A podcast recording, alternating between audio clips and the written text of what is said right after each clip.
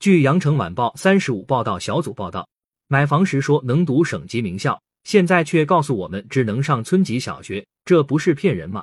连日来，多位广州市民向羊城晚报记者反映称，广州市黄埔区五矿一云台曾以省级名校做卖点进行销售，如今在小学、幼儿园配套方面都出现了问题。对此，教育主管部门回复称，该楼盘由于学校办学规模偏小，拟将其与周边学校合并办学。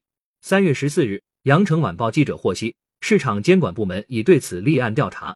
五矿一云台楼盘位于广州市黄埔区长岭街永顺大道，由广州市矿贸房地产开发有限公司开发建设。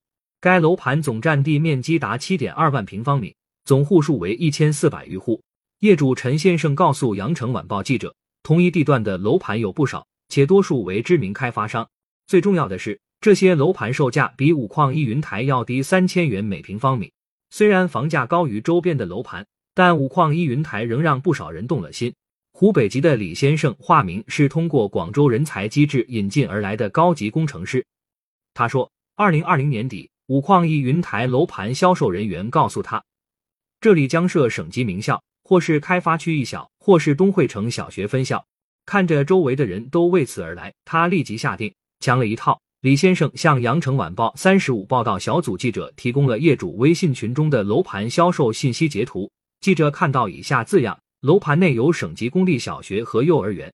业主周先生化名和李先生的置业目的一样，他告诉羊城晚报记者，他购买该楼盘房子时，学校已建好，且外墙上标有五矿小学。五矿幼儿园字样，我和家人看该楼盘销售信息中说小区教育配套比较好，才下决定购买的。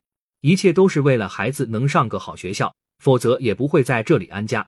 采访中，多位业主向羊城晚报三一五报道小组记者提供的五矿一云台官方公众号截图以及礼品袋楼盘现场宣传牌上均有优质教育资源，家门口一站式教育的字样。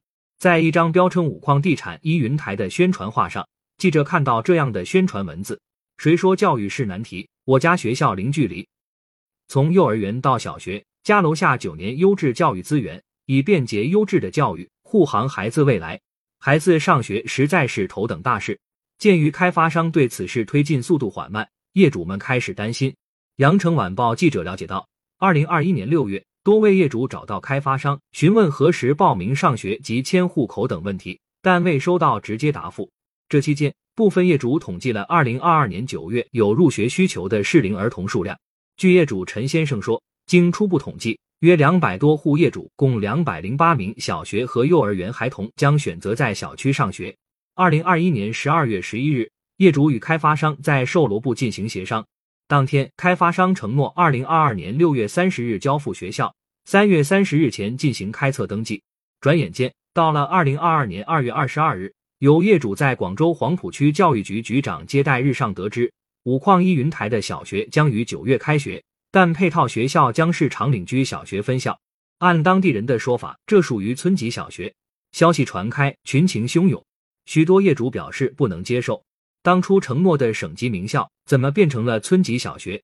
三月十一日上午，羊城晚报记者来到五矿一云台小区，发现围墙里有两幢浅灰色的建筑。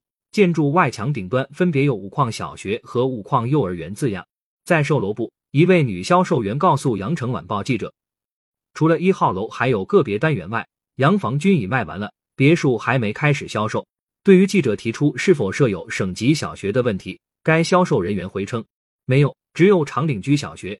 值得一提的是，羊城晚报记者离开后，开发商安排人员进行了相关工作。业主李先生爆料说，当天下午。开发商叫人把学校外墙上的“五矿小学”“五矿幼儿园”字样都铲掉了。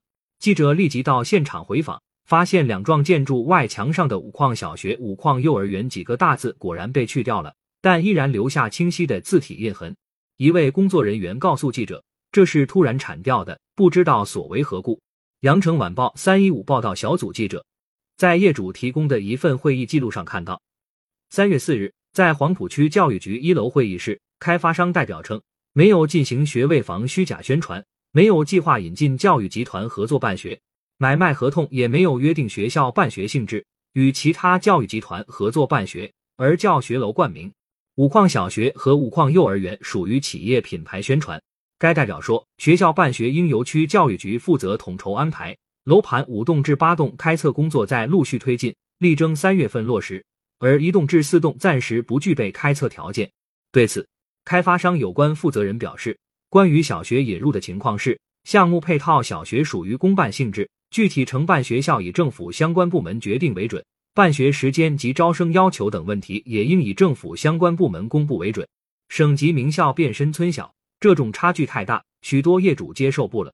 业主代表开始与各方沟通，业主与黄浦区教育部门沟通，收到的回复是没有重点学校或省级学校。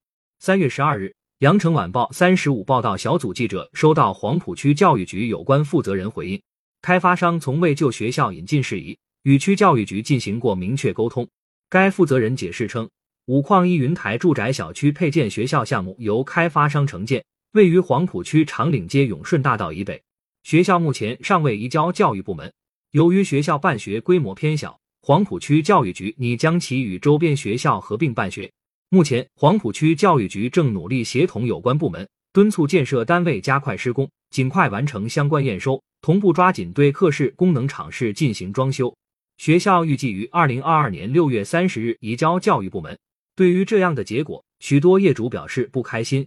李先生说。当初开发商承诺的是与开发区一小或东汇城小学联合办学，现在一切成空。开发商的行为属于虚假宣传，其目的是欺骗业主购买房子。对此，业主们向黄浦区有关部门举报。据悉，黄浦区市场监管部门的执法人员接到举报后，立即进行了现场检查。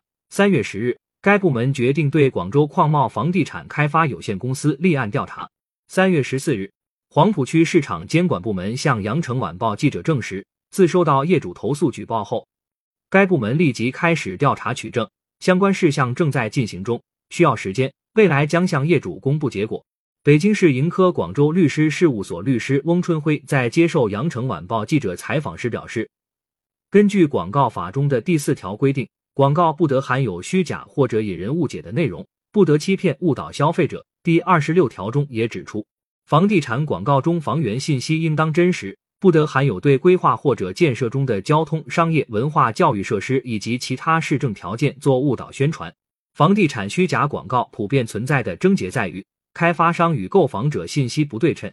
毕竟，房地产开发周期较长，房子的具体情况公开渠道披露较少，业主要等一两年甚至数年交房后才发现问题。这种信息不对称，成为购房者难以维权的关键。是否涉嫌违规违法，证据是关键。翁春辉律师建议，如果开发商以配套学位或所谓名校为宣传卖点，业主应保存所有宣传资料、录音和短信等相关资料，以备将来维权。感谢收听羊城晚报广东头条，更多新闻资讯，请关注羊城派。喜马拉雅语音合成技术，让您听见更多好声音。